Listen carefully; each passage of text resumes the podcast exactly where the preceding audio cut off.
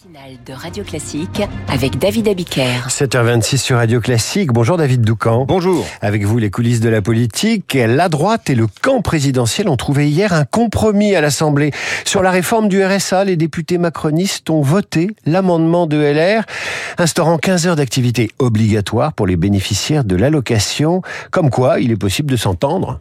Oui, et les coulisses des discussions qui ont permis d'arriver à ce deal sont riches d'enseignements. Pour bien comprendre, il faut savoir que cette promesse présidentielle tiraille la majorité depuis le début. Toujours les mêmes atermoiements d'une aile gauche, mal à l'aise avec l'idée de responsabiliser les chômeurs. Pour eux, euh, combattre l'assistanat reste un gros mot, euh, nous lâche une députée de l'aile droite fatiguée de devoir batailler sur ce qui lui semble être du bon sens. Reste euh, que ces réticences internes faisaient un peu trembler la main du gouvernement. Olivier Dussopt, le ministre du Travail, lui-même issu de la gauche, envisageait d'inscrire le principe d'une contrepartie aux allocations, mais sans qu'un nombre d'heures précis ne soit gravé dans le marbre de la loi, jusqu'à ce que des discussions commencent avec LR. Elles ont atterri euh, sur ce chiffre de 15 heures tout en fixant des exceptions possibles pour les parents isolés, sans solution de garde ou euh, pour les personnes en situation de handicap. L'amendement précise aussi qu'il ne s'agit pas de travail gratuit, mais d'activité d'insertion et de formation et que le nombre d'heures peut être diminué euh, pour des raisons liées à la situation individuelle de l'intéressé. Résultat,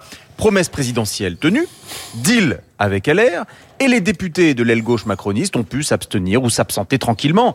Euh, amendement LR adopté avec 88 voix contre 27 grâce au soutien de la majorité. C'est du 3 en 1, preuve que trouver des compromis avec LR ne relève pas du miracle. Oui, et observez que pour que cela fonctionne, il faut que tout le monde y trouve son compte. Le gouvernement peut se féliciter d'avoir tenu une promesse de campagne et Éric Ciotti peut revendiquer que c'est son amendement qui a été voté par la majorité et non l'inverse.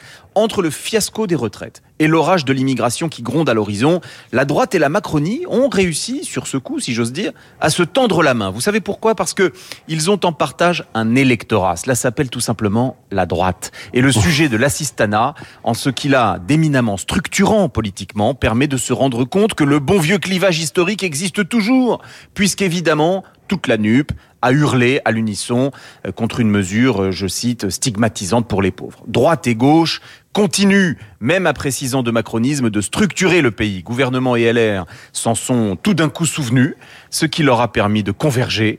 Pour cette fois, peut-être y en aura-t-il d'autres. David, on compte sur vous pour nous prévenir hein, sur euh, les autres cas d'école de convergence. Les coulisses de la politique, on écoute sur l'appli Radio Classique tout de suite le temps.